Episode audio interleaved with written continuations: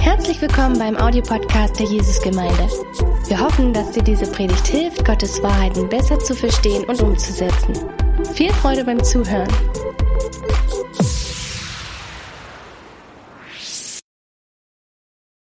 Guten Morgen.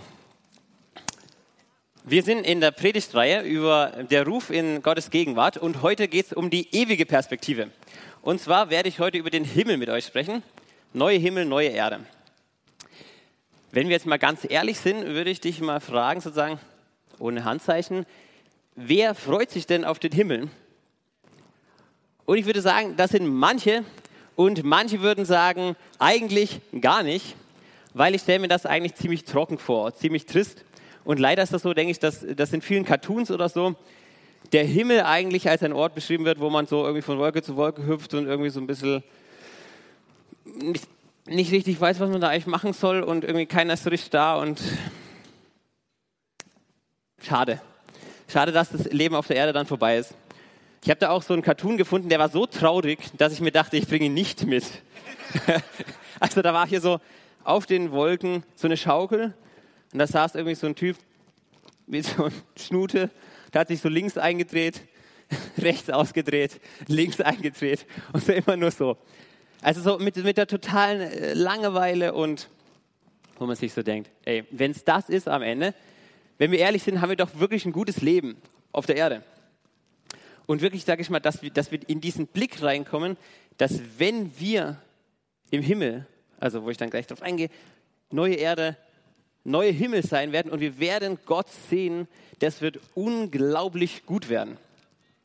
Und ich möchte einfach euch heute sozusagen damit reinnehmen in diesen Gottes Gegenwart, Ruf in seine Gegenwart, in dieser ewigen Perspektive. Als ich darüber nachgedacht hatte, ähm, wenn man jetzt an den Himmel denkt, ist mir eingefallen, als mein Opa gestorben ist, war ich ungefähr so zwei Jahre alt und da gab es so eine anscheinend witzige Situation dass man mir erklärt hatte, halt sozusagen, ja, der Opa, der wurde jetzt von den Engeln eben abgeholt. Und dann hätte ich irgendwie gesagt, jo, dann würde ich mich am liebsten an seine Beine klammern wollen. So, dann bin ich auch beim Opa. So, wo ich dachte eigentlich, eigentlich so eine, so eine kindliche Vorstellung vielleicht, hey, das, das ist auf jeden Fall halt ein schöner Ort, dass man halt bei Gott sein kann und kann beim Opa auch noch sein. Ich denke, wir sind jetzt alle an verschiedenen Stellen, was wir uns so vorstellen. Aber ich habe eine Bibelstelle rausgesucht, die ich mit euch mal ein bisschen beleuchten möchte und das ist in der Offenbarung 21. Also wir sind fast ganz hinten und ich würde vorlesen. Vers 1. Und ich sah einen neuen Himmel und eine neue Erde. Denn der erste Himmel und die erste Erde waren vergangen und das Meer ist nicht mehr. Und ich sah die heilige Stadt, das neue Jerusalem, aus dem Himmel von Gott herabkommen, bereitet wie eine für ihren Mann geschmückte Braut. Und ich hörte eine laute Stimme vom Thron her sagen, siehe das Zelt Gottes bei den Menschen. Und er wird bei ihnen wohnen und sie werden sein Volk sein. Und Gott selbst wird bei ihnen sein, ihr Gott. Und er wird jede Träne von ihren Augen abwischen und der Tod wird nicht mehr sein. Noch Trauer, noch Geschrei, noch Schmerz wird mehr sein. Denn das Erste ist vergangen und der, welcher auf dem Thron saß, sprach, siehe, ich mache alles neu. Und er spricht, schreibe, denn diese Worte sind gewiss und wahrhaftig. Und er sprach zu mir, es ist geschehen. Ich bin das Alpha und das Omega, der Anfang und das Ende. Ich will dem Dürstenden aus der Quelle des Wassers des Lebens geben umsonst. Wer überwindet, wird dies erben und ich werde ihm Gott sein und er wird mir Sohn sein. Aber den Feigen und Ungläubigen und mit Gräueln befleckten und Mördern und Unzüchtigen und Zauberern und Götzendienern und allen Lügnern ist ihr Teil in dem See, der mit Feuer und Schwefel brennt. Das ist der zweite Tod. Was mir irgendwie in der Vorbereitung nochmal klar geworden ist, obwohl ich denke, eigentlich ist das, eigentlich wissen wir das vielleicht, ist so dieses, der Himmel, an den wir jetzt vielleicht denken, wenn der Opa gestorben ist, ist nicht das, wo der Opa in Ewigkeit sein wird, wenn der Opa Christ war. Weil, wie wir hier sehen, in dieser ewigen Perspektive werden wir erleben, dass Gott eine neue Erde schafft, einen neuen Himmel schafft und dann kommt das neue Jerusalem auf die neue Erde und Gott wird sozusagen bei den Menschen sein, das Zelt Gottes bei den Menschen. Ist das nicht krass?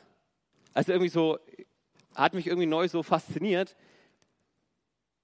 dass da nochmal was kommt.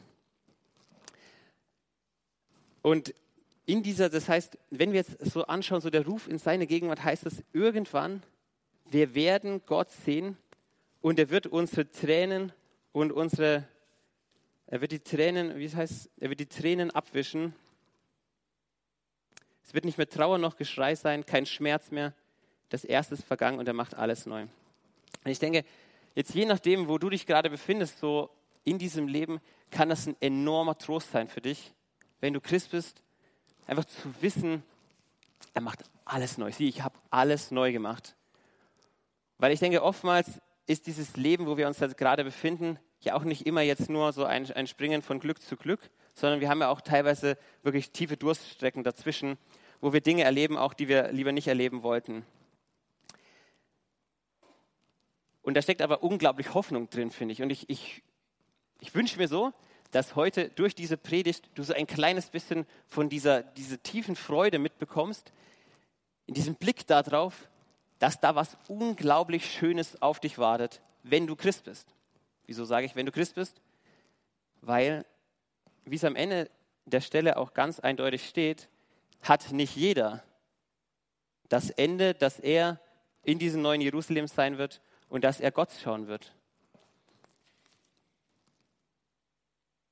In dem Text heißt es, ich bin Alpha und Omega. Oder Omega, ich weiß nicht, wie man das besser sagt. Ich sage mal Omega. Das heißt, Jesus ist Anfang und Jesus ist Ende und zwar für alle.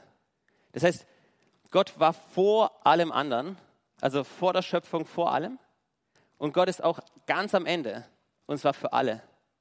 Aber welches Ende für jeden Einzelnen ist,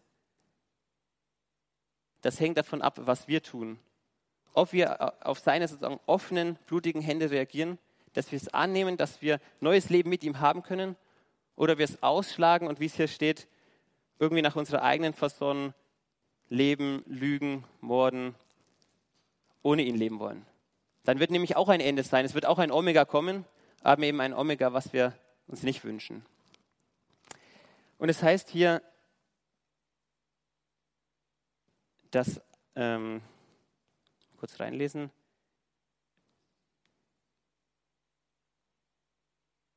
Ich will dem Dürstenden aus der Quelle des Wassers des Lebens geben umsonst.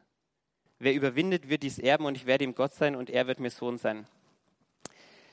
Das heißt, es ist eigentlich, finde ich, unglaublich cool, dass Gott sagt, er will dem Dürstenden aus der Quelle des Wassers des Lebens geben umsonst. Umsonst? Ist stark, oder? Umsonst. Aber was braucht es? Es braucht den Durst.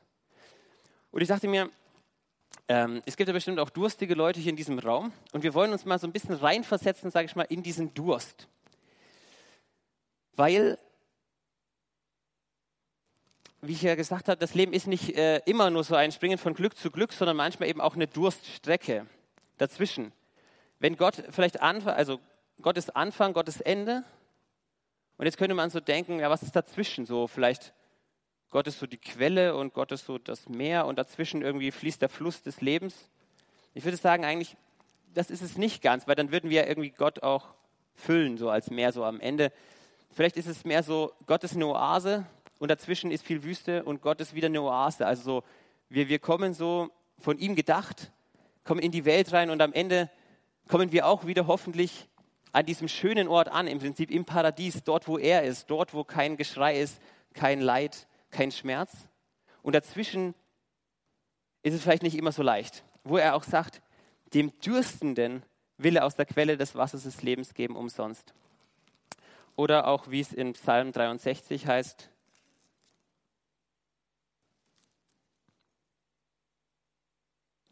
Gott, mein Gott bist du, nach dir suche ich, es dürstet nach dir meine Seele, nach dir schmachtet mein Fleisch in einem dürren und erschöpften Land ohne Wasser. Also, wir stellen uns vor, wir sind Reisende in der Wüste. Okay? Kann ich vielleicht mal ein bisschen Klang der Wüste? Okay. Klang der Wüste ist da.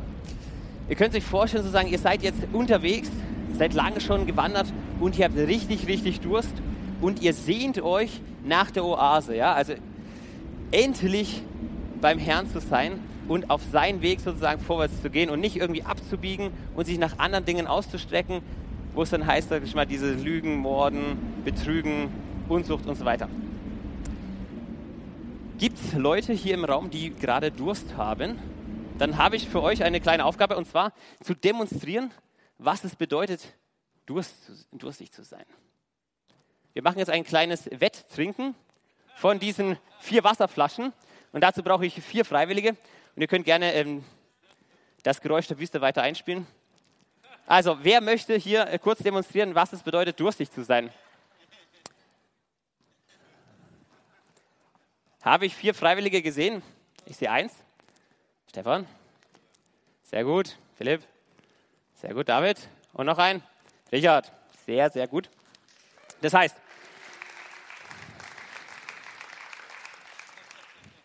ihr kommt mal am besten hier auf das Podest, dass wir das gut sehen. Es gibt natürlich auch Spielregeln. Und zwar, ich kann mal vielleicht mal runter. Und zwar müsst ihr das so, ähm, also ihr müsst euch jetzt richtig sozusagen vorstellen, dass ihr jetzt schon lange in der Wüste wart und ihr habt diesen Durst. Und zwar richtig, richtig viel Durst. Und ihr seht sozusagen am Horizont, dass da dieses Wasser ist. Und endlich, sage ich mal, kommt ihr dort an, an dieser Oase. Und es gibt dieses Wasser. Und derjenige, der die Oase hat, der gibt es euch umsonst. Und ihr seid natürlich so durstig, dass ihr natürlich sofort erstmal versucht so schnell wie möglich auszutrinken. Ich würde sagen, Spielregel ist, ihr müsst am Ende runtergeschluckt haben, das vielleicht zeigen und die Flasche vielleicht, wenn die wirklich leer ist, mal umdrehen. Okay, und wir sind alle Schiedsrichter und derjenige, der gewinnt, hat als erstes den Bauch voll. Okay, macht mal auf. Und drei, zwei, eins, los!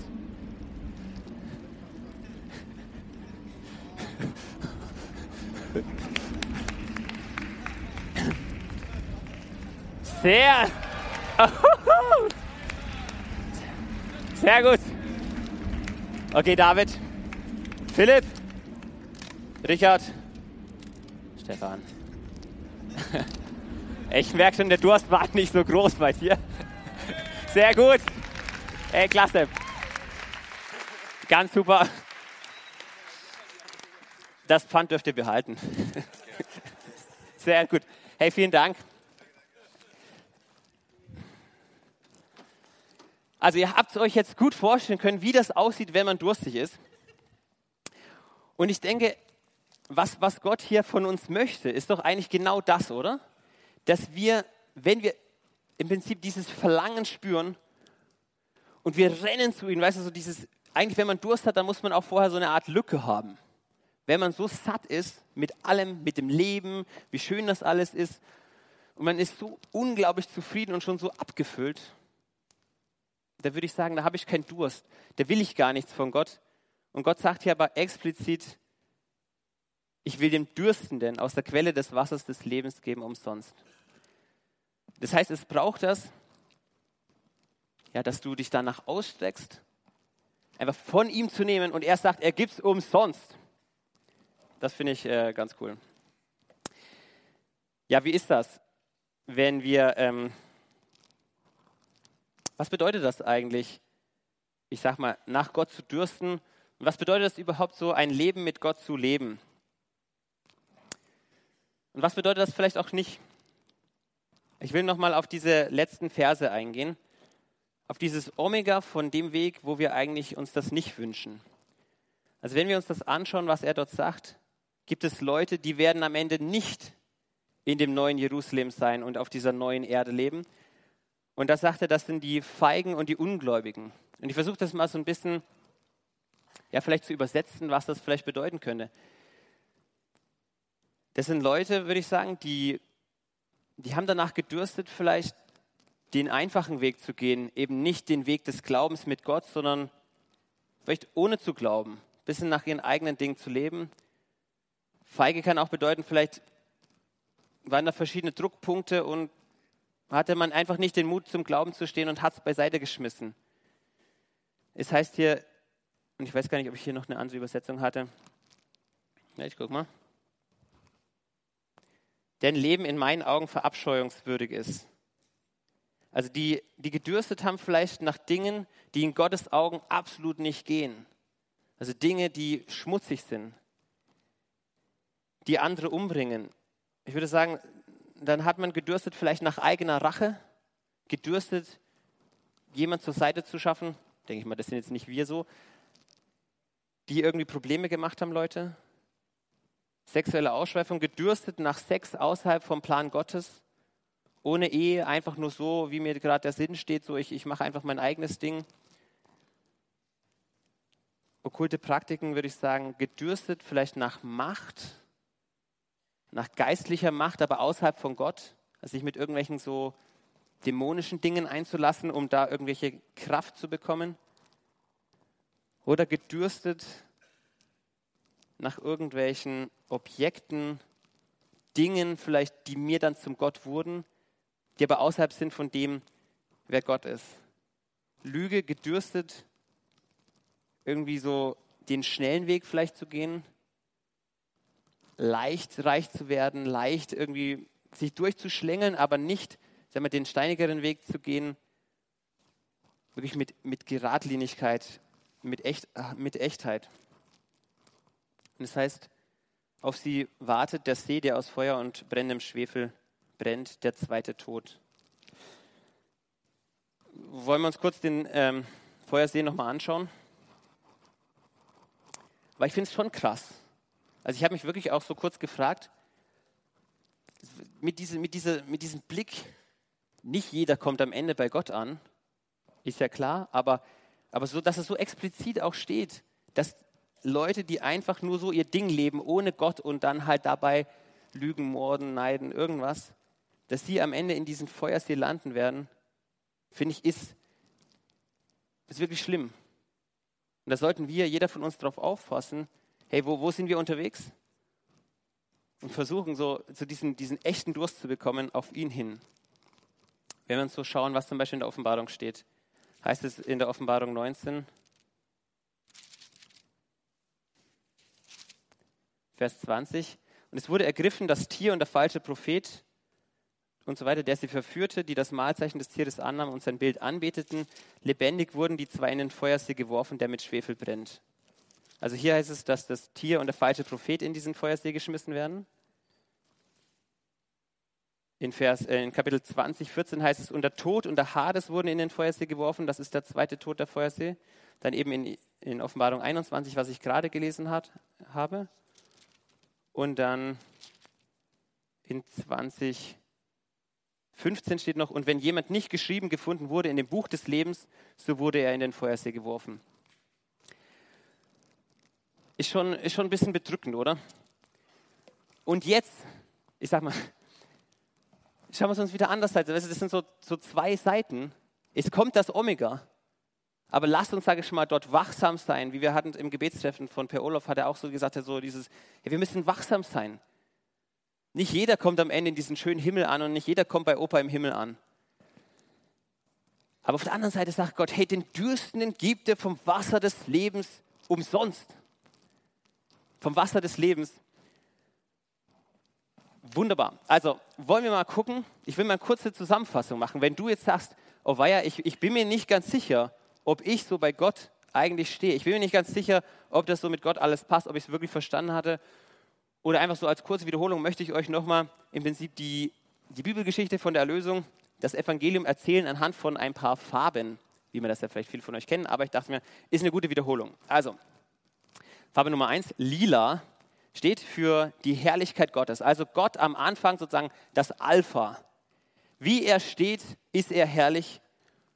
Und zum Beispiel 1. Korinther 10, 31 sagt, ob ihr nun esst oder trinkt oder sonst etwas tut, tut alles zur Ehre Gottes. Das heißt, Gott steht erstmal am Anfang aller Dinge in seiner Herrlichkeit.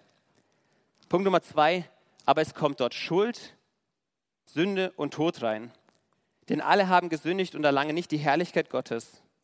Denn der Lohn der Sünde ist der Tod, die Gnadengabe Gottes, aber ewiges Leben in Christus Jesus, unserem Herrn. Also genau diese Dinge, die dort aufgezählt wurden, dieses Dürsten, was in jedem von uns steckt, eigentlich nach Lüge, nach irgendwelchen anderen Wegen, Genau das hat jeder. Da müssen wir uns gar nicht jetzt irgendwie gut fühlen oder schlecht fühlen.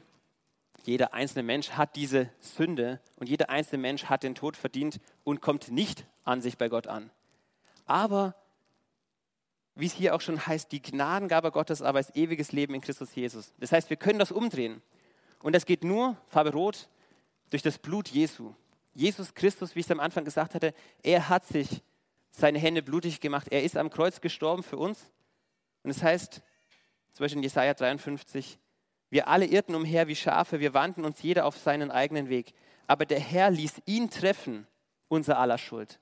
Das heißt, Jesus ist dort dieses, dieser Sündenbock, derjenige, der die Sünden trägt. All das, was hier aufgelistet wird, alles Morden, alles Lügen, alles Ausschweifen, das Sexuelle, all das, wenn du es gemacht hast, wenn du es tust, und du gehst zu Jesus und lässt das sozusagen von ihm in diesem Blut abwaschen, überträgst sozusagen die ganze Schuld auf ihn, legst das wie auf einen Sündenbock. Er wurde umgebracht und du kannst diese Freiheit erfahren.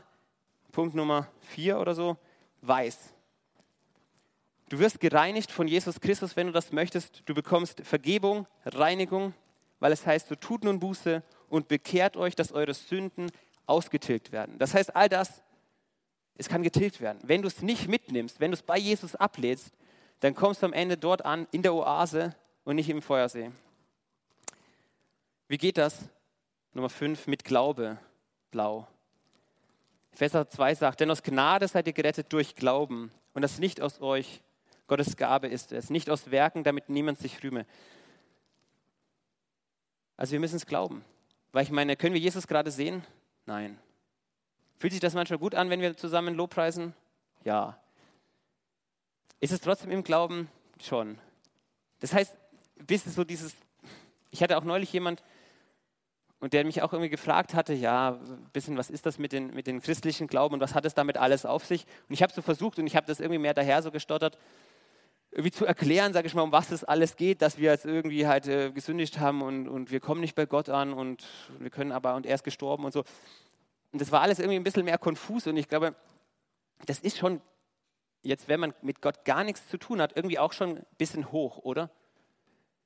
Also wenn es einem so halbwegs gut geht im Leben und, und jemand anders kommt dann an und sagt, ja eigentlich die, die Israeliten, die mussten dann irgendwelche Tiere opfern und die mussten dann geschlachtet werden und das Blut ist geflossen und dadurch kam wieder Sündenvergebung. Und das hat jetzt Jesus für uns gemacht und deswegen ist er jetzt gestorben und sein Blut ist geflossen. Und ich glaube, was, was schon so ein bisschen, bisschen abgespaced ist, einfach so, wenn man jetzt so normal Deutscher ist und man sagt, okay, jetzt, ich weiß jetzt auch nicht, wieso jetzt Blut fließen muss und warum.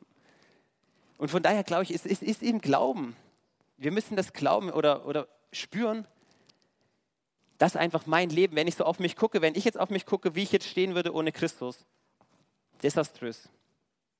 Aber er hat mich genommen und er hat mich gereinigt und er hat mich rausgeführt und er hat Ketten gesprengt und ich bin heute jemand voll anderes. Also wir nehmen es im Glauben und als nächstes Farbe Grün, das neue Leben. Es heißt 2. Korinther 5, daher, wenn jemand in Christus ist, so ist er eine neue Schöpfung. Das Alte ist vergangen, siehe, Neues ist geworden. Ist es nicht stark?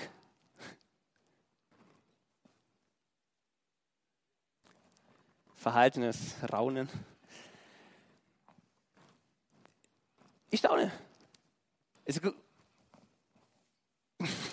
Von diesem unglaublich schlechten Zustand, Tod, Schuld, ich liege am Boden, ich, ich komme da nicht raus, ich lüge, ich morde, ich habe irgendwelchen Sexmist.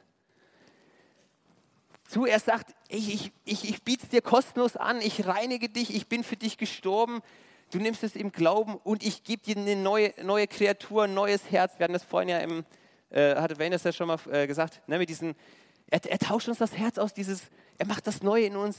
Wir sehen uns vielleicht gar nicht mehr nach den alten Bockmist, sondern es geht irgendwie vorwärts er schafft in uns etwas Neues. Und jetzt kommen wir wieder sozusagen in diese Ewigkeitsperspektive, diese Herrlichkeit, auf die wir warten, Gold. Dann wird der König zu denen zu seiner Rechten sagen, kommt her, Gesegnete meines Vaters, erbt das Reich, das euch bereitet ist, von Grundlegung der Welt an. Also er bleibt da nicht stehen, sondern wir haben dann auch noch diese Herrlichkeit vor uns, wenn wir mit Christus leben, dass er sagt sozusagen, das zählt Gottes bei den Menschen. Ich mache alles neu. Siehe, Neues ist geworden. Er tauscht alles aus. Wenn wir da jetzt ein bisschen, ja, also, ist cool, oder? Also, was bedeutet das? Ähm, neue Himmel, neue Erde. Ich denke, dass die neue Erde ein bisschen mehr erdig sein wird, als wir uns den Himmel vorstellen. Verstehst du? weil, weil, und deswegen komme ich wieder zum Anfang, wie wir uns das manchmal so, vielleicht so saulangweilig vorstellen, den Himmel, weil es nur auf der Wolke ist und wie dieser Typ mit seiner Schaukel. Weil Jesus sagt hier verschiedene Sachen und ich denke, er würde es ihnen jetzt nicht unbedingt sagen, wenn die jetzt so gar nicht überhaupt null Bezug hätten. Also zum Beispiel, und ich möchte so ein bisschen jetzt Geschmack machen auf diesen Himmel. Also Himmel ist dort, wo Gott ist. Diese neue Himmel und neue Erde. Er sagt ja dort zum Beispiel, ich sah die heilige Stadt, das neue Jerusalem, aus dem Himmel herabkommen. Eine Stadt. Weißt du, was eine Stadt ist? Ja, da sind Menschen, vielleicht Gebäude, Straßen. Jetzt gucken wir mal rein, was hat Jesus gesagt? Er bereitet für uns Wohnung. Wenn wir ein bisschen weiterlesen in Kapitel 22, ich weiß nicht, ob ich so schnell sehe, dann heißt es ähm, von diesem neuen Jerusalem, dass dort die, also es gibt dort, äh, dort, dort,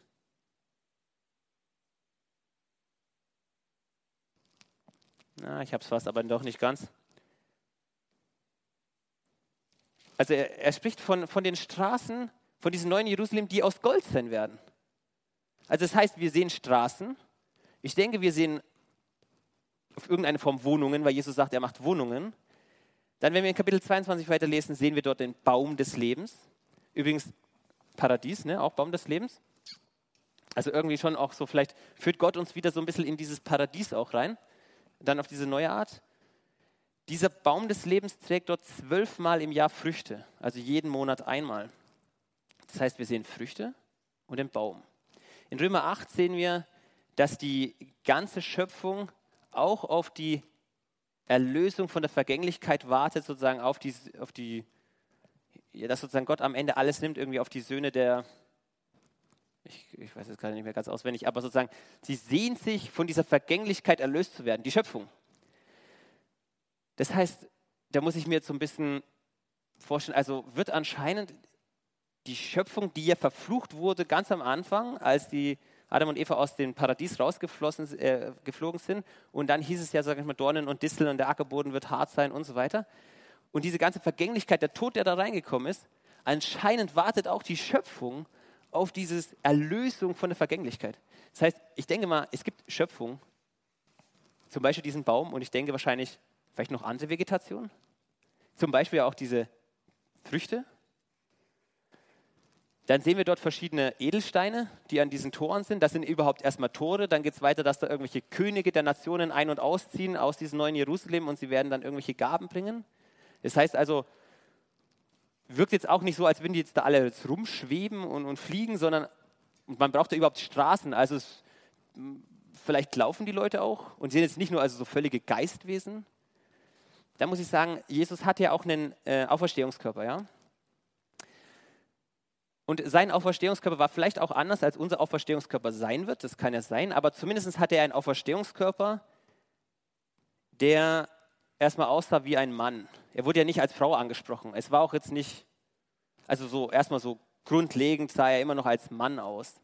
Auch zum Beispiel als am Berg der Verklärung dort, was war das, Elia und Mose oder so, als die dort kommen, haben die ja auch einen Körper und ich denke, die werden ja auch irgendwie erkannt. Das heißt also so, so diesen Aufer ich denke mal Auferstehungskörper, können wir uns darauf freuen? Die eine gewisse Kontinuität besitzen mit den Körpern vielleicht, die wir jetzt haben, bloß ich denke halt erlöst von der ganzen Vergänglichkeit. Kontinuität ähm, denke ich zum Beispiel, weil die Male von Jesu waren ja noch in seinen Händen, auch wo er den Auferstehungskörper schon hatte. Das heißt, er hat jetzt nicht, also Gott hat es jetzt nicht komplett weggeschmissen, hat irgendeinen generischen anderen Körper Jesus gegeben.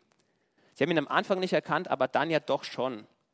Also ich denke, es ist schon so eine, so eine krasse, so, vielleicht schon, schon neu, aber jetzt auch nicht jetzt irgendwie was, was völlig was anderes, dass wir uns also null wiedererkennen. Ja, was, was, was kann man sich noch so freuen?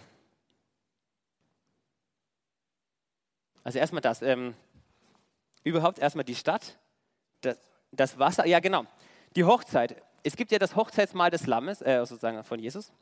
Das klingt vielleicht sonst komisch vom Lamm. Ähm, und Jesus sagt auch, dass er wieder vom Weinstock trinken wird im Reich der Himmel. Das heißt, wir freuen uns auf ein Festessen, also im neuen Jerusalem, vielleicht essen, und Jesus wird dort trinken. Also sage ich mal, irgendwie ein bisschen Paket. Das klingt doch ganz schön erdig. Äh, auf eine gute Art und Weise.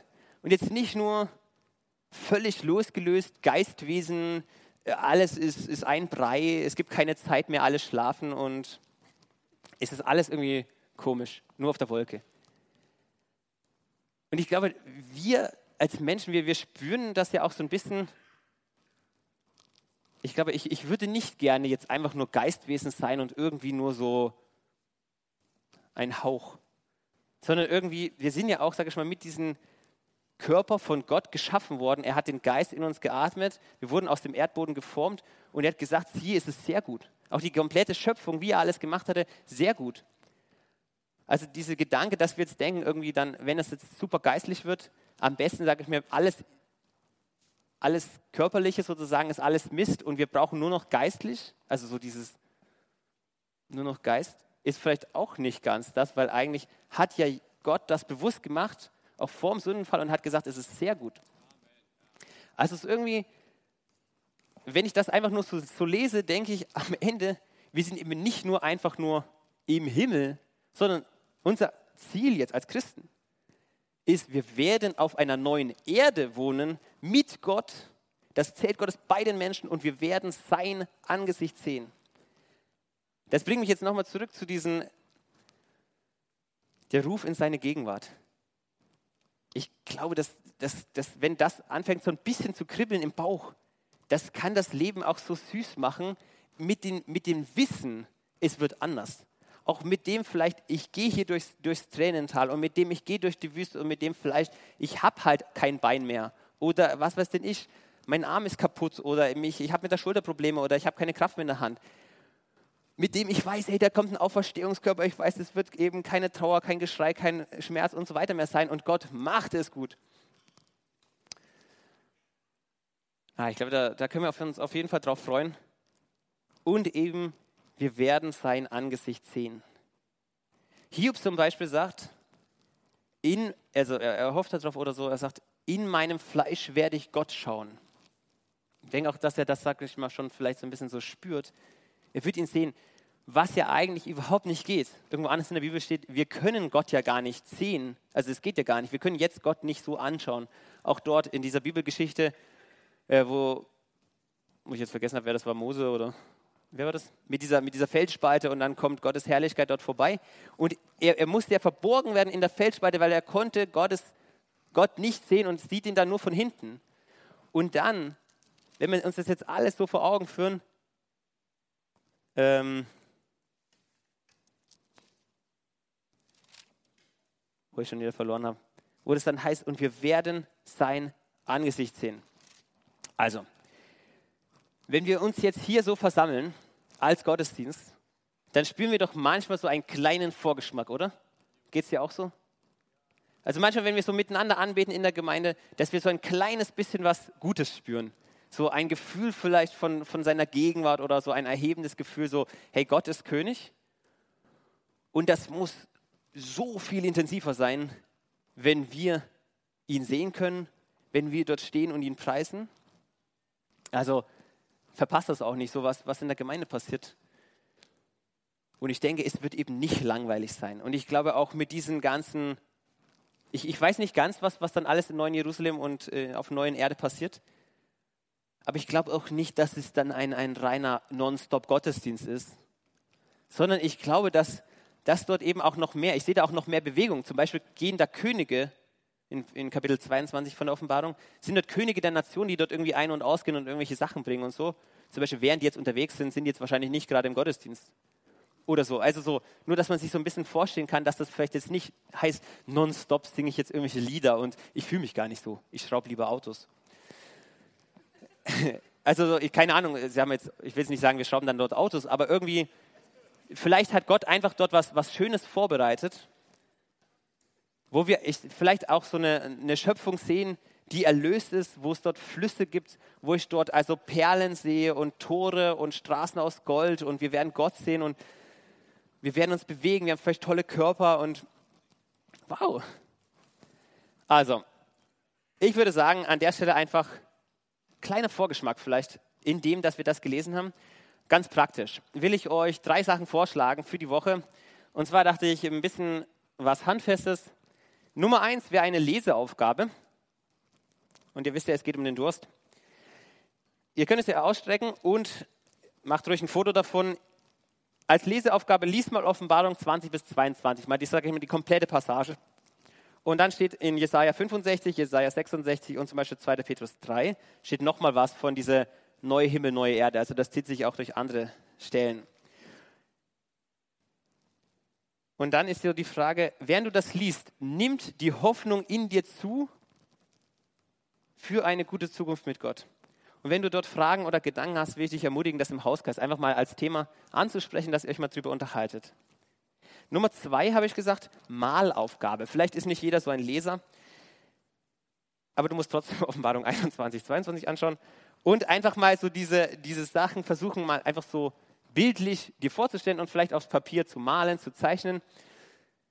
Vielleicht, wie, wie sieht dieser Lichtglanz wie ein Jaspis aus? Was ist so eine Stadtmauer mit Edelstein? Was ist der Strom des Wassers des Lebens? Wie kann ich mir das vorstellen? Baum des Lebens und so. Kann uns auch ähm, in diesen Gedanken so reinnehmen. Oder ganz aktiv, geh zu einem Bach oder Fluss.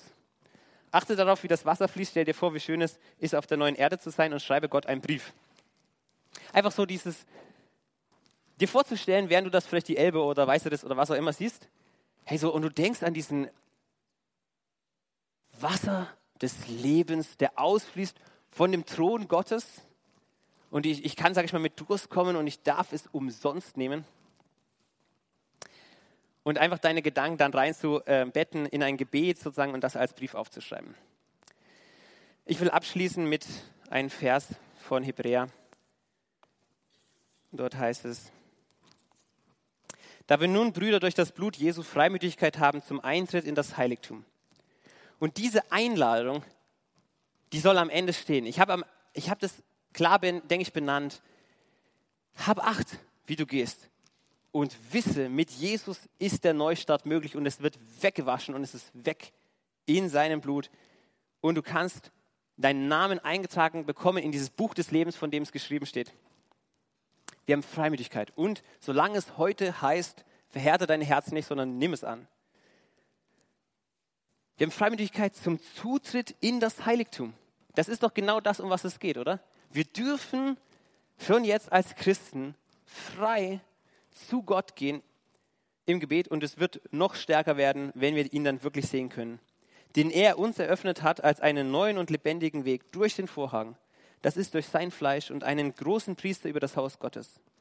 So lasst uns hinzutreten mit wahrhaftigem Glauben, die Herzen besprengt und damit gereinigt vom bösen Gewissen und den Leib gewaschen mit reinem Wasser. Lasst uns das Bekenntnis der Hoffnung unwandelbar festhalten. Also, dass wir dranbleiben, ja, in dieser Wüstenstrecke dranbleiben mit dem Blick auf die Oase, mit dem Blick auf Gott, mit dem Blick auf die Herrlichkeit, die kommt. Denn treu ist er, der die Verheißung gegeben hat. Und lasst uns aufeinander acht haben, um uns zur Liebe und zu guten Werken anzureizen, indem wir unser Zusammenkommen nicht versäumen, wie es bei einigen Sitt ist, sondern einander ermuntern und das umso mehr, je mehr ihr den Tag herannahen seht. Amen. Wenn du noch mehr über Gott und die Jesusgemeinde wissen möchtest, findest du viele weitere Informationen auf www.jgdresden.de.